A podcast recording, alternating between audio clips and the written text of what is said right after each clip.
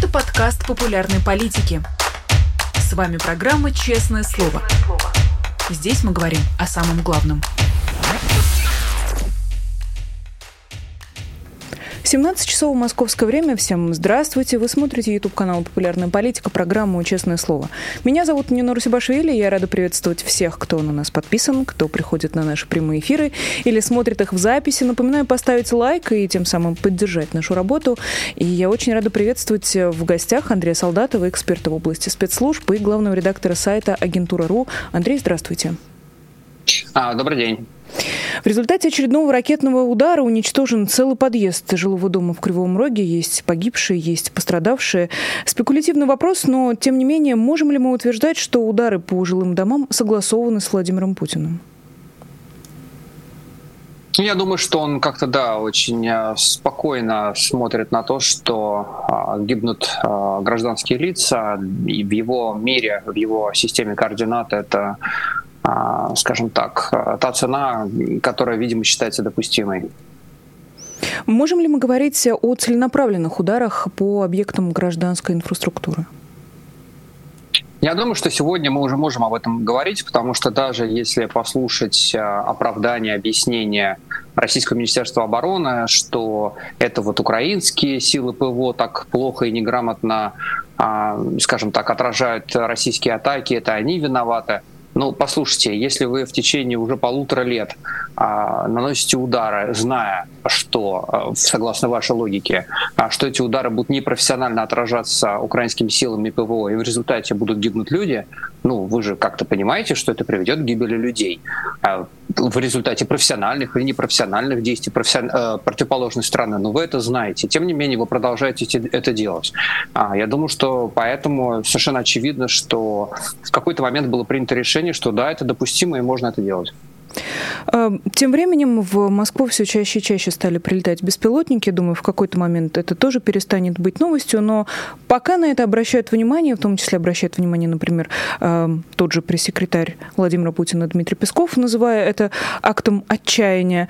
Э, с одной стороны, московское правительство и московские чиновники изо всех сил делают вид, что все в порядке. А что Путин, что ФСБ? Э, доходит ли до него эта информация? Может быть, источники сообщают, как Владимир Путин реагирует на подобные новости?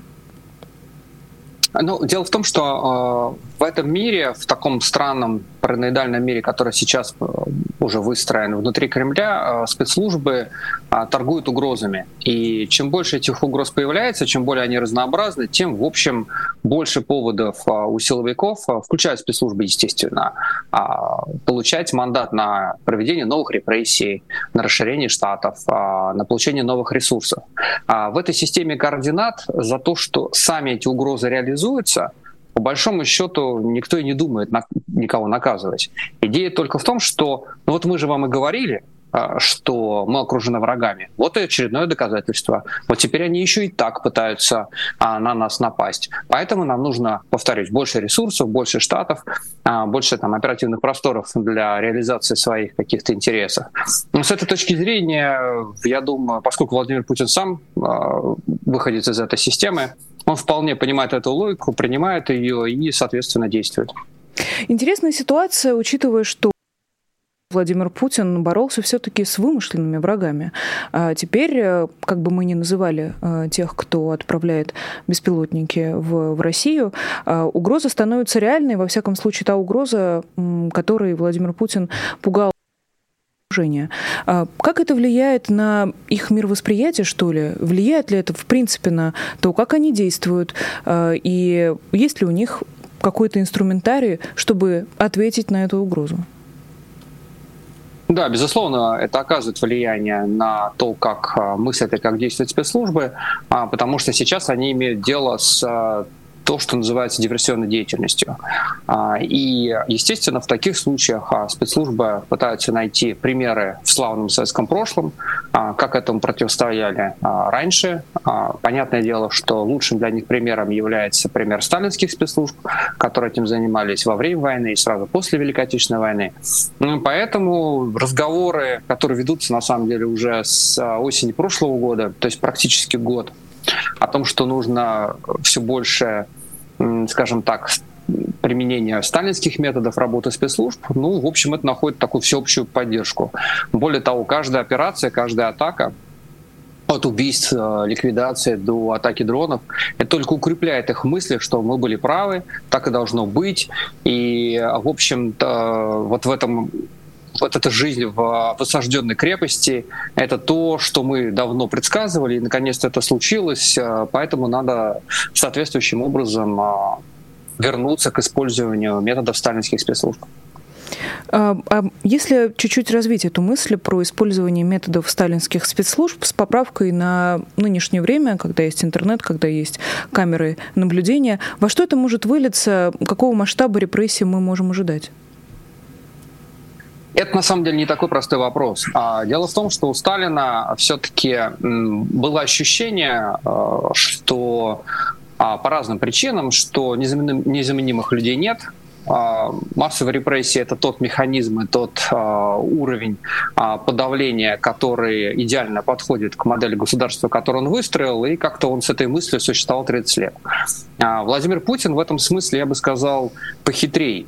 Он понимает, ну, возможно, просто потому, что ресурсов у него поменьше, а он понимает, что тех же генералов и офицеров — которые могли бы попасть а, под определенные репрессии, особенно сейчас, после мятежа Пригожина, это вроде бы, казалось бы, имело бы смысл, но не так уж много у него этих самых генералов и офицеров, которые вообще способны что-то делать на фронте и у которых есть какой-то авторитет и репутация в войсках.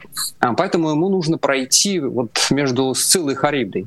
С одной стороны, нужно а, поддерживать атмосферу страха, в том числе и в элитах, и мы говорим не только о силовиках. Мы говорим, например, о финансистах, мы говорим, там, я не знаю, больших корпорациях, где определенный уровень репрессий необходимо поддерживать для того, чтобы люди ну, понимали, что они живут в состоянии войны и правила другие.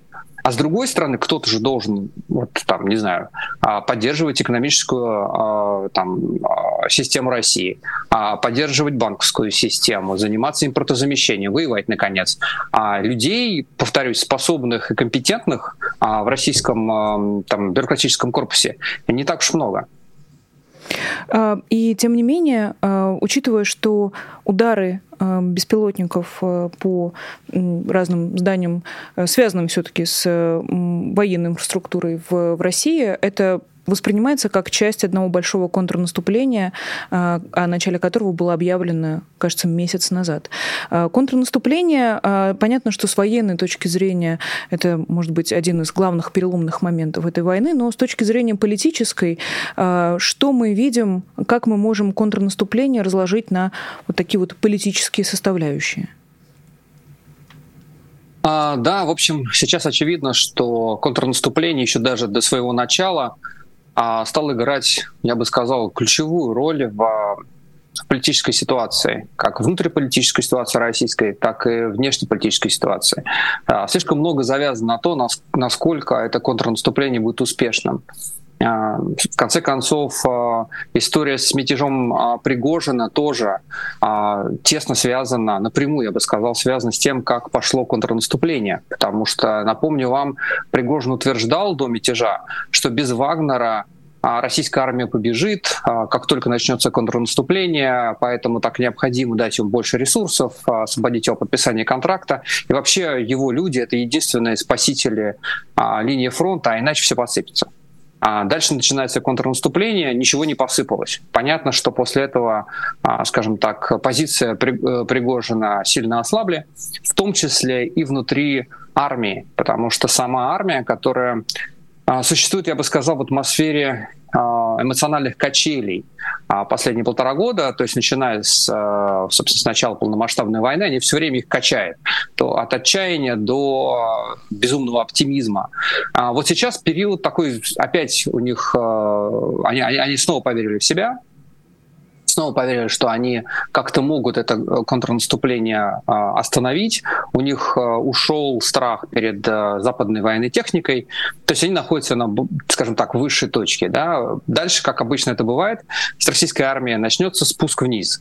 И это опять повлияет на политическую ситуацию, потому что тот же мятеж Пригожина открыл возможность, не то чтобы возможность, но люди в армии подумали, что вроде бы а, есть пространство для начала диалога, по крайней мере, внутри армейской среды, о том, почему не все так хорошо получается. А, это, собственно, было видно не только по Пригожину, но и по выступлению генерала Попова. А, все это продолжает существовать, эти факторы продолжают существовать. Мы их не очень видим сейчас, именно потому, что пока в этих эмоциональных качелях российская армия находится в верхней точке. Как только эта ситуация начнет меняться, все эти вопросы снова возникнут. А, снова появятся генералы, снова появятся полковники и майоры, э, которые будут бегать и говорить, что там нас предали или там вариант а, того же самого лозунга, там, нас обманули, или у нас некомпетентные а, руководители и командиры, и надо с ними что-то делать. Эти факторы никуда не деваются, и, повторюсь, они напрямую связаны с тем, как идет контрнаступление. В верхней точке, когда они верят в себя и думают, что все возможно, и победа близкая, я правильно понимаю? Ну, не то чтобы они верят в победу, я бы сказал, что до этого они все-таки не доходят, но, по крайней мере, ощущение паники а, и очень большой нервозности, а, которое было, в, скажем так, за месяц до начала контрнаступления, а, я бы сказал, что сейчас его я не наблюдаю. То есть есть усталость от контрнаступления, понятно, что идут потери, Понятно, что это никуда не девается, что некомпетентность офицеров никуда не делась. Отсутствие знаменитой контрбатарейной борьбы, о которой говорил Попов, тоже никуда не делось. Но нет ощущения паники, что вот сейчас все сломается и, и, и, и все, и что нам делать дальше. А, вы сказали о влиянии на политическую ситуацию, и не могу вас не спросить о возможных вариантах развития событий. А, есть ли, условно, вот три варианта, которые наиболее вероятные, исходя из э, сегодняшнего состояния дел?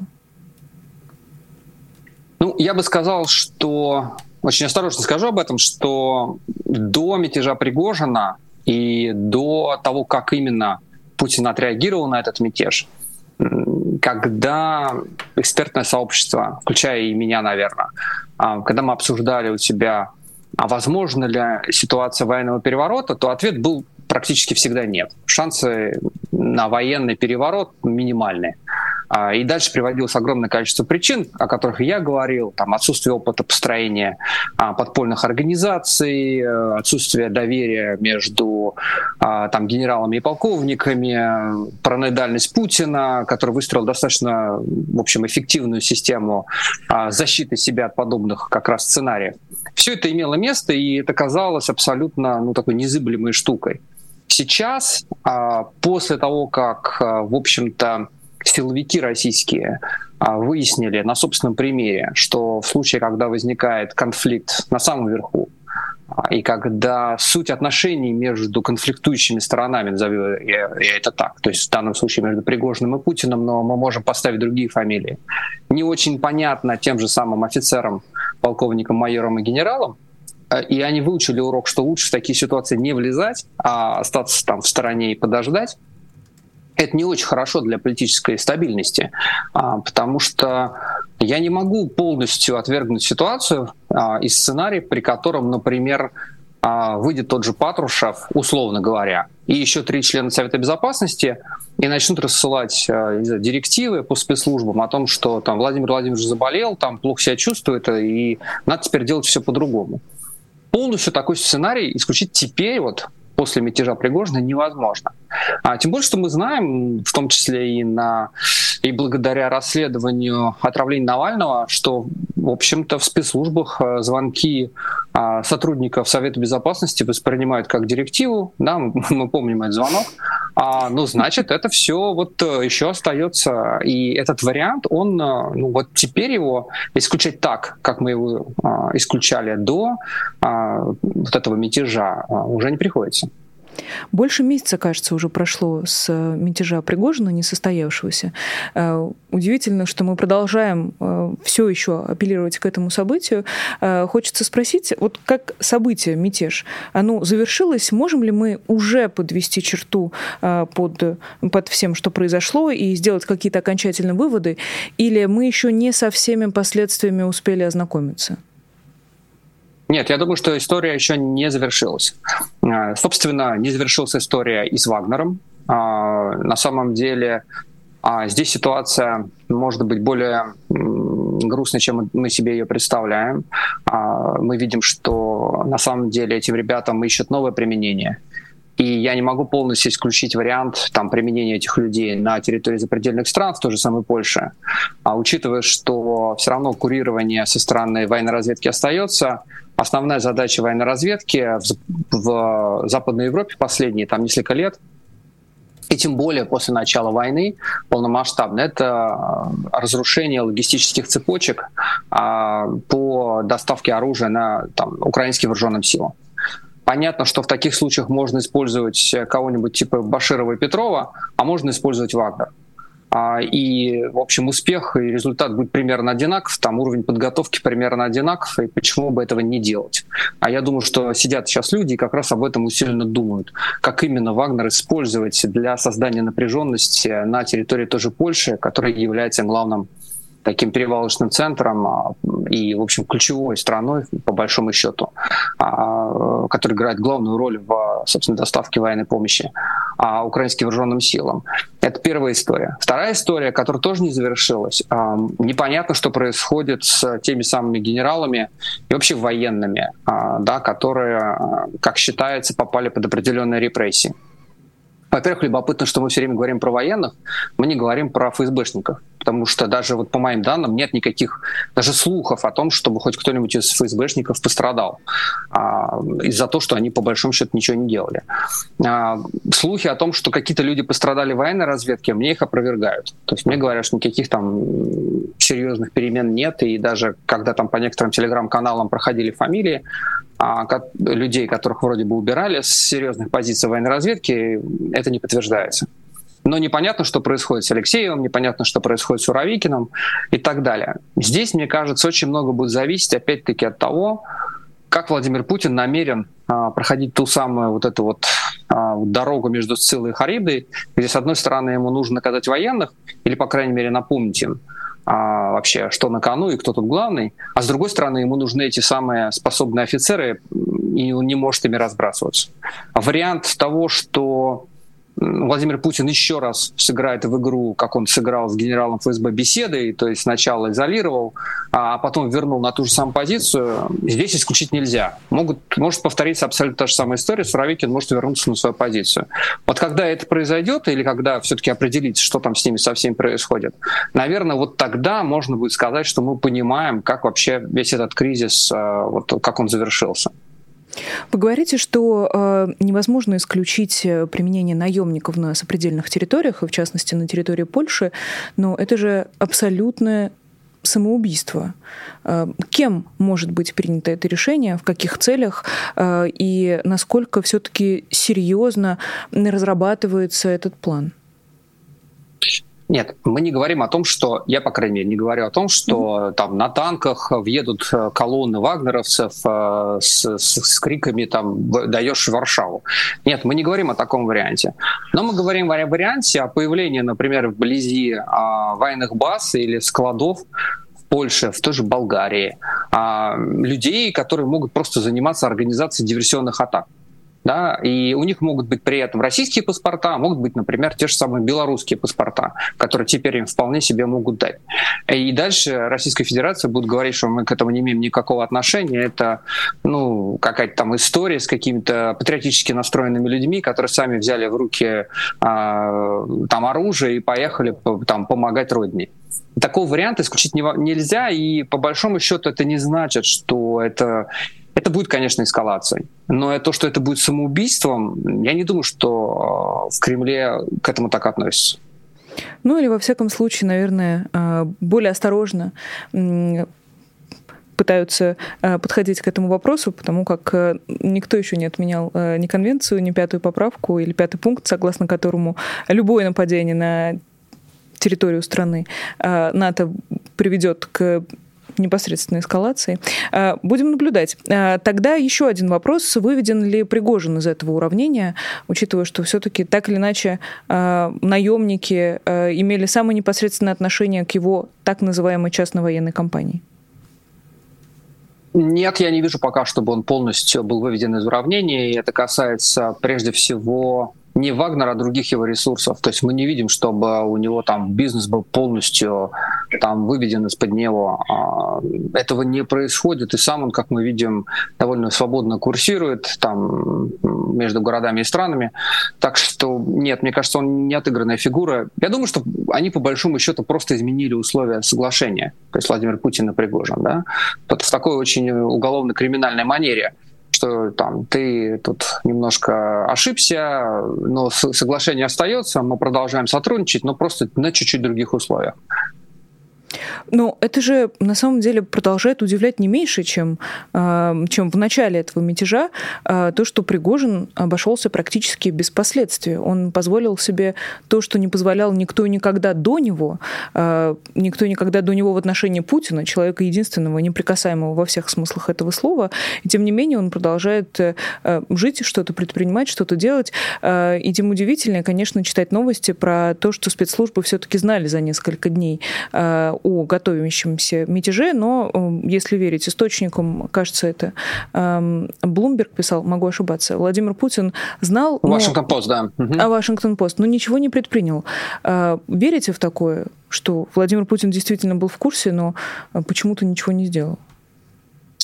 А Я думаю, что здесь э, налицо конфликт восприятия ситуации изнутри и снаружи. А нам снаружи кажется, что, безусловно, это страшный политический кризис для Путина. Это, в общем, именно так и воспринимается, и он таковым и является. А вот для Владимира Путина, поскольку ему кажется, что он знает, как контролировать Пригожина, это выглядит немножко не так. Ему кажется, что да, Пригожин там, повел себя эмоционально, да, задрал ставки, но он не является угрозой. А, и никогда не был серьезной политической угрозы по причинам, а, по которым, мне кажется, мы тоже это обсуждали, потому что Пригожина никогда было, не было серьезной поддержки там, в олигархических структурах, в той же самой армии, в спецслужбах там, и в регионах. А, и Владимир Путин еще раз там в момент мятежа проверил эти пункты, посмотрел, что ничего тут э, не меняется, никакие губернаторы не выходят с, с плакатами «даешь там Москву вместе с Пригожиным», никакие армейские части, их командиры не выходят э, и не присоединяются к Вагнеру а посчитал, что угроза не является политической, а, и отреагировал, собственно, даже не на эту угрозу, а отреагировал на реакцию армии. И поэтому, собственно, его знаменитое выступление было обращено скорее не к Пригожину, а к я называю этого человека предателем, потому что в условиях войны вы не имеете права, и вы знаете об этом прекрасно, а, вообще хоть как-то демонстрировать хоть какую-то симпатию человеку, которого я назвал предателем. Но с самим предателем я разберусь так, как я считаю нужным, потому что мы в личных взаимоотношениях, и я могу его контролировать. Повторюсь, так, видимо, ему это ему кажется изнутри. ему кажется внутри, что все под контролем, он понимает, что делает. Снаружи, очевидно, ситуация выглядит совсем не так, и здесь очевидный конфликт, э, который, наверное, довольно логичен для человека, который столько лет находится у власти. Естественно, он довольно плохо уже понимает, как вообще все это выглядит снаружи. Почему не пострадал никто из э, ФСБ?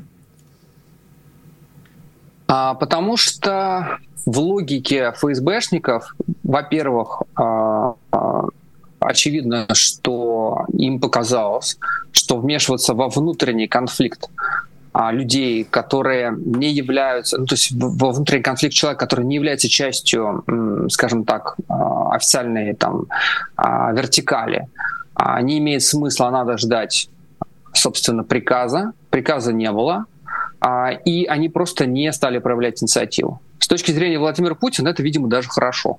Вот не проявляет там спецслужба инициативу по его защите, ну и э, как бы он думает, что ситуация более предсказуема. Понятно, что в принципе, то, что мы видели, это как раз э, эффект был э, с точностью да наоборот. Потому что если у вас спецслужбы э, созданы и поддерживаются, финансируются и поощряются как служба быстрого реагирования на политический кризис, но вот именно это они и не сделали. Они быстро не отреагировали. Они не смогли объяснить Путину, какие могут быть последствия внешнеполитические, внутриполитические, не нашли ни слов, ни аргументов, да, там, и, и, и смелости, я так понимаю. И в момент кризиса ничего не сделали. Но тут именно момент вот этого принадлежности к одной корпорации, видимо, сыграл свою роль. То есть те аргументы, которые использовали ФСБшники, они понятны Путину, который сам-то, собственно, э, из этой среды, и напомню нашим э, зрителям, тоже ничего особенного не делал э, в 91 году во время августовских событий, да, как и все его друзья. Вот они там у себя внутри эту логику ничего не делал, не очень хорошо понимают и принимают ее. Но, конечно же, э, с точки зрения устойчивости системы, это такая довольно роковая ошибка. Интересно, делает ли слабости и несамостоятельность спецслужб менее вероятным сценарий военного переворота? И здесь я хотела бы обсудить с вами э, военную хунту, которая пришла к власти в Нигерии.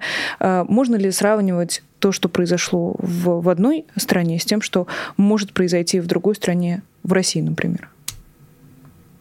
А, ну, я бы сказал так, что до мятежа Пригожина мы всегда отмахивались от таких сравнений, потому что казалось, что абсолютно опыт э, там, России, африканского континента совершенно никак ни, ни в чем не пересекается. А в том же Нигерии, я не помню, там было, по-моему, пять военных переворотов, причем последний, по-моему, с обезвредил вот как раз э, командир президентской гвардии, который сейчас свергнул э, действующего президента. То есть э, понятно, что традиции другие, размер другой, активность и авантюризм военных, там, их уровень подготовки, запуг... их уровень запуганности, а, они совершенно не, там, никак не пересекаются.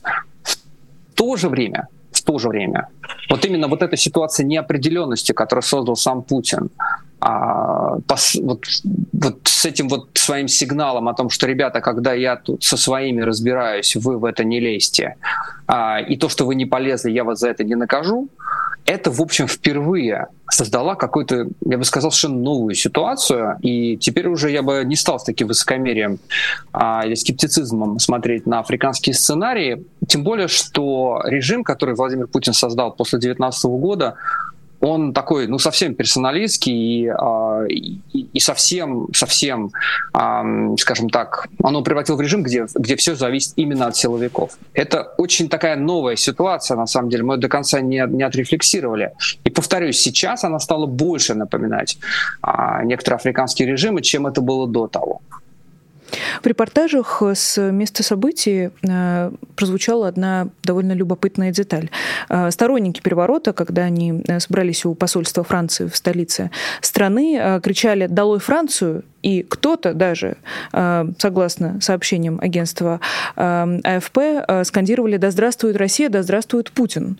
Можем ли мы предполагать причастность или влияние российских спецслужб к событиям, которые мы наблюдали в Нигерии, и что мы знаем о российских интересах в этом регионе? Ну, мы еще знаем, что сам господин Пригожин, в общем, практически поддержал э, этот мятеж. Мы знаем из материала Андрея Колесникова в «Коммерсанте», что, ну, по крайней мере, он крайне осторожно, но написал о том, что в кулуарах российские участники ну, я не могу представить никаких других российских участников, кроме как российских чиновников и дипломатов, а, что они там друг другу говорили, что здорово, мы там отжали Нигера от Фра- у Франции. То есть очевидно, что на каком-то уровне а, эта история находит поддержку а, а, у российского чиновничества и у соответствующих служб. Тут вопрос большой, это вот поддержка постфактум или они действительно этим занимались? И можно ли было заниматься организацией э, деятельной помощью военному перевороту в условиях после а, Пригожинского мятежа? А, насколько я могу понять, и насколько я разговаривал с людьми, которые активно занимаются, скажем так, присутствием Вагнера на африканском континенте, они мне говорили в один голос, что никакого эффекта серьезного на позиции Вагнера вот этот мятеж не оказал. То есть там, там поменялась пара командиров, но люди остались на месте, люди активно себя ведут, у людей там остался этот мандат а, на присутствие, который был до того. Так что здесь никаких вариантов я бы не исключал. А, и тогда уже подводя а, черту под, под эту историю, а, например, МИД России, и в частности Сергей Лавров, осуждают военный переворот. Что можно сказать о реальных все-таки намерениях России относительно будущего этой страны? И так ли это важно на фоне всего происходящего сейчас между Россией и Украиной? Я думаю, что это очень важно. Я думаю, что то, что говорит МИД, это не очень важно в силу того, что МИД у нас давно не отвечает. У нас, я имею в виду Российской Федерации, не отвечает за внешнюю политику России. Там есть другие игроки, которые намного более важны, в том числе в истории с Африкой.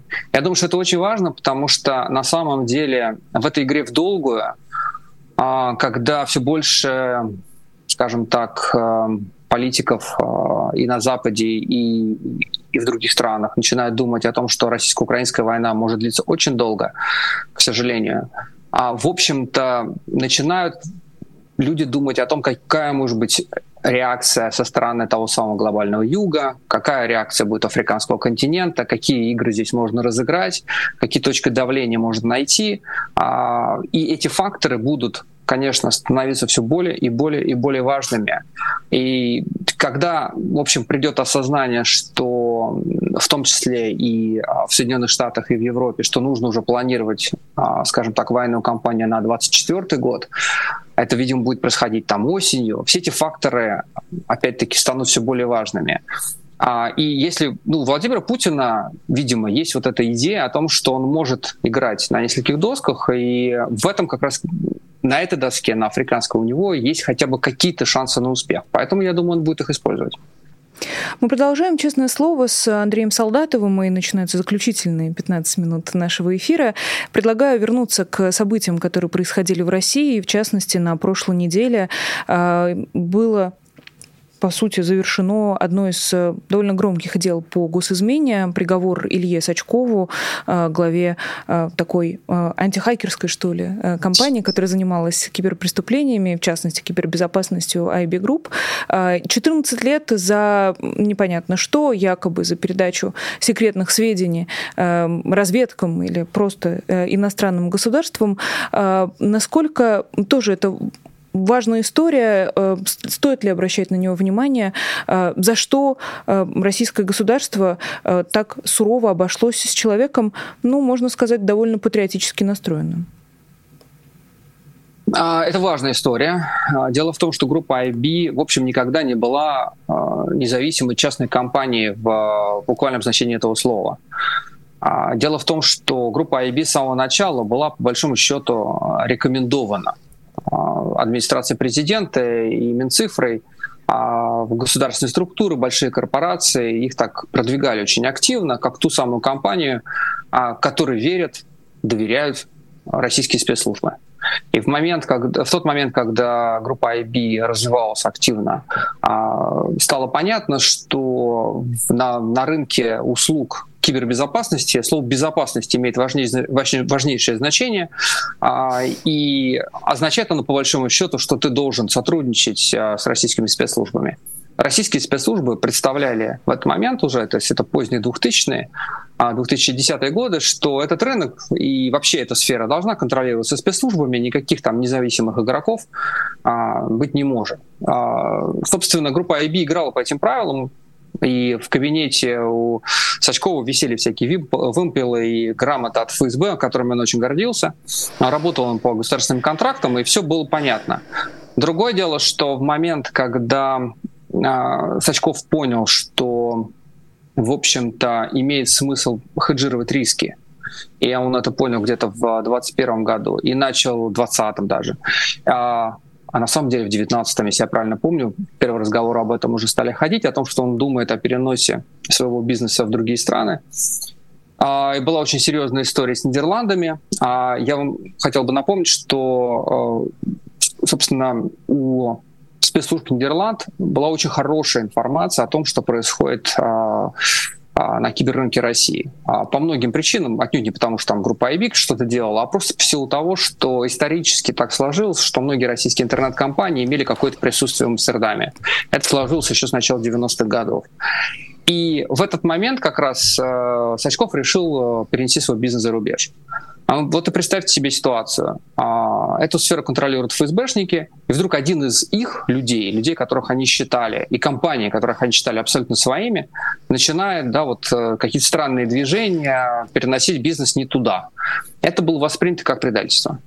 А, поэтому, собственно, видимо, этим, я бы сказал, объясняются вот эти эмоциональные заявления от имени Сачкова о том, что он считает свой приговор, если я не ошибаюсь, он назвал это одной из самых успешных операций американских спецслужб. То есть, видимо, он еще думает, что надо или есть какой-то смысл попытаться доказать ФСБ, что вот он не предатель, и это было просто хеджирование рисков. Ну, конечно, в такие игры с крокодилами играть бессмысленно, о чем, собственно, вся история Советского Союза и России при Путине а, нам доказывает.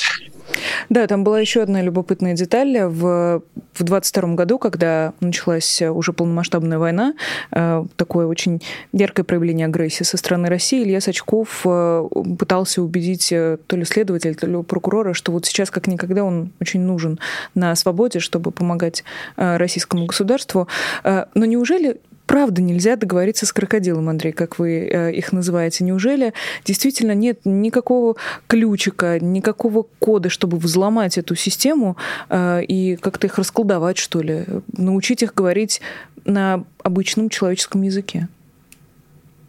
А, я думаю, что нет. А, а в случае с Лисачковым там же ведь был еще и, я бы сказал, еще один момент, довольно важный для истории. То есть есть вот история с тем, что он хеджировался и переносил штаб-квартиру, а есть еще момент, что он задел интересы а, там, большого количества генералов ФСБ, которые в 2020-2021 году а, начали очень интересную такую историю. А, это был момент как раз до войны, а, год практически до войны этот момент длился, когда ФСБшники решили выступить а, в роли такого альтернативного Министерства иностранных дел.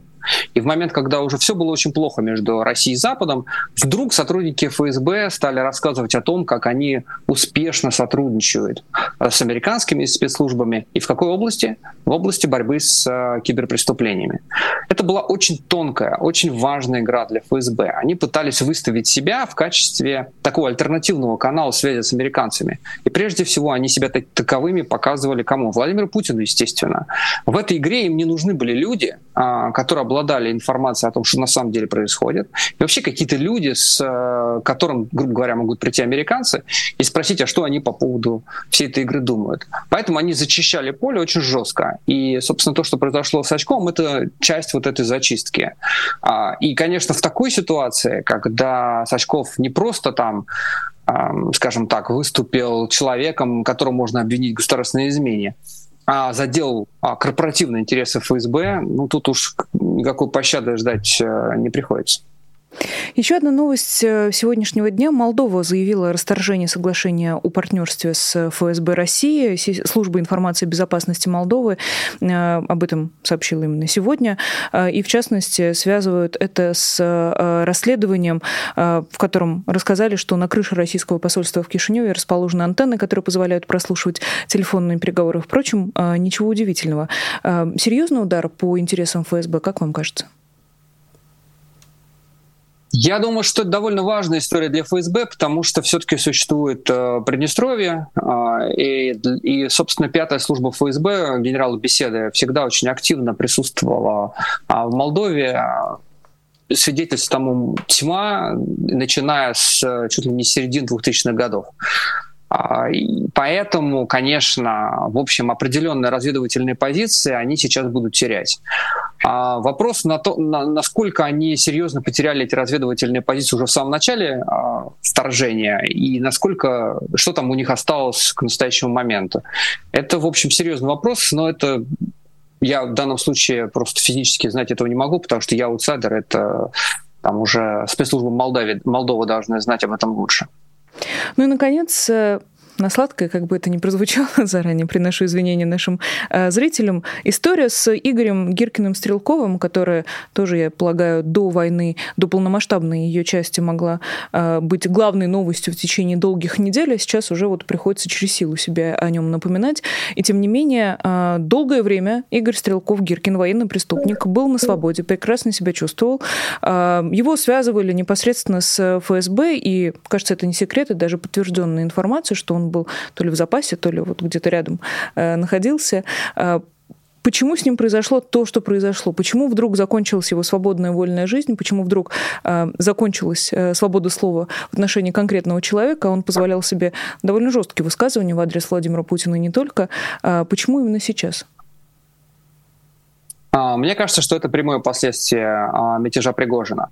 При том, что, конечно, Гиркин был крайне э, критически настроен к Пригожиному, они там ругались страшно, в общем, это уж точно не союзники. Но, повторюсь, у Владимира Путина есть проблема. Ему нужно как-то преподать урок военным, что никакого разговора об ошибках э, командования быть не может. И в то же время не э, скажем так, э, не потерять способных офицеров. А, и вот он ее таким странным образом решает. То есть, поскольку Стрелков сейчас а, не принимает непосредственного участия а, в военных действиях, люди, которые его поддерживают, тоже не играют важную роль в этих самых военных действиях, то им можно пожертвовать для того, чтобы преподать урок военной среде и объяснить им, что, ребята, нет, ничего мы обсуждать здесь не будем. И мне кажется, с этим же связана история с Борисом Кагарлицким, которого мы знаем знаем как, э, а, как такого знаменитого, именитого левака, но на самом деле интересно, как его дело было воспринято в среде там, тех же самых провоенных блогеров. Они быстро обратили внимание, что попал он за попытку, то, что они называют военного анализа атаки на Крымский мост. И они теперь сами, вот эти самые военные блогеры, задаются вопросом, а что ж теперь военный анализ полностью запрещен? А не попадем ли мы а, под какие-то проблемы, точно так же, как и Горлицкий? И это и есть тот самый эффект, на который рассчитывает Кремль. А, показать военной среде, а, причем показывая это через удар по, скажем так, по крыльям, да, то есть по леворадикальной среде и по праворадикальной среде, что нет, никакого разговора об ошибках командования быть не может, и все. И закончите э, эту тему, ничего не будет происходить. Другое дело, повторюсь, все зависит от украинского контрнаступления. А в ситуации, когда все-таки Владимир Путин не контролирует 100% да, происходящего, а необходимость э, этого разговора, она ощущается большим количеством людей в армейской среде. И это выползет, это вылезет наружу рано или поздно. Интересно, конечно, насколько самостоятельно был все-таки Игорь Стрелков в своей работе, в своей деятельности, а, учитывая, что, опять же, а, если напомните, кем он приходился в Федеральной службе безопасности, он же лейтенант, могу ошибаться?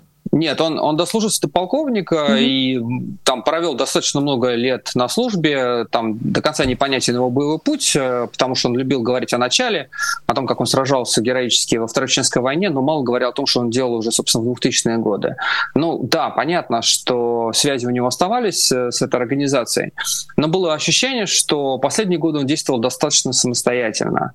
А, и любопытно, кстати говоря, что первый раз он попал, практически попал под удар а, после отступления от Херсона, а, когда собственно, была такая сделка с ним заключена, что, чувак, езжай на фронт, как ты очень давно просился, но прекращай э, свою деятельность в Телеграме. Он действительно уехал и отсутствовал достаточно длительное время. Но потом вернулся, и а с него вот это вот, эм, ну и как-то он сумел найти способ вернуться к своей вот этой самой полемической э, деятельности. Повторюсь, э, любопытно, что это, в общем, как-то терпели в течение такого длительного времени. Терпели? Ну, то есть это намеренно ему позволялось? Или э, он в какой-то момент пропал из поля зрения. Просто как это возможно? Я не очень могу себе ответить, учитывая, что э, ФСБ это такая служба, такая структура, которая, ну, если один раз ты к ним попал, как будто бы выхода обратно нет. Да, но, во-первых, э, у Путина, о, извините, у Стрелкова до последнего момента были определенные ограничители. Например, когда он вел дебаты э, с э, дебата эфира с Ковачковым, еще одним великим патриотом из армейской среды, а, у них всегда была очень серьезная такая дистанция а, между ними. То есть Ковачков сразу начинал орать, что Россия там оккупирована, там, не знаю, жидомасонским заговором, а, и, и критиковал Владимира Путина, а Стрелков Стрелков все время говорил, нет-нет-нет, в, год, там, в ситуации войны верховный главнокомандующий не прикасаем. Эта ситуация изменилась после э, мятежа Пригожина. И последние посты Стрелкова, там идут прямые атаки уже на, на Владимира Путина, что тоже могло быть спусковым крючком. А, но я думаю, что все-таки решение принималось более стратегически, что теперь никакая критика, никакие разговоры о том, что там правильно или неправильно на фронте, просто недопустимы. Спасибо большое. Это был Андрей Солдатов, эксперт в области спецслужбы, главный редактор сайта Агентура.ру, а, также одноименного телеграм-канала Агентура.ру. Очень советую всем подписаться, всем, кто нас слушает. А, действительно, много важного интересного. Не всегда по новостям, иногда бывают и исторические справки, а, не менее интересные, к слову сказать. Хочу сказать еще большое спасибо нашей постоянной зрительнице Елене Дидрих за гифку в поддержку нас и нашей работы. Это очень приятно. Э, большое спасибо всем, кто нас смотрел, слушал э, и ставил лайки, еще поставит. Я в этом уверена. Напомню про возможность нас поддержать через э, сервис Patreon и стать патроном программы «Честное слово» вписать себя, свое имя, все что угодно в эту бегущую строчку в конце каждого эфира. Э, тем самым быть частью каждого нашего прямого эфира. Большая честь будет лично для меня. Э, спасибо всем большое. Меня зовут Нино Русибашвили. Э, увидимся с вами обязательно завтра в программе «Честное слово». Поэтому не прощаюсь надолго. До скорой встречи. Всего доброго и пока. Вы слушали подкаст «Популярные политики». Мы выходим на Apple Podcast, Google Podcast, Spotify и SoundCloud. А еще подписывайтесь на наш канал в YouTube.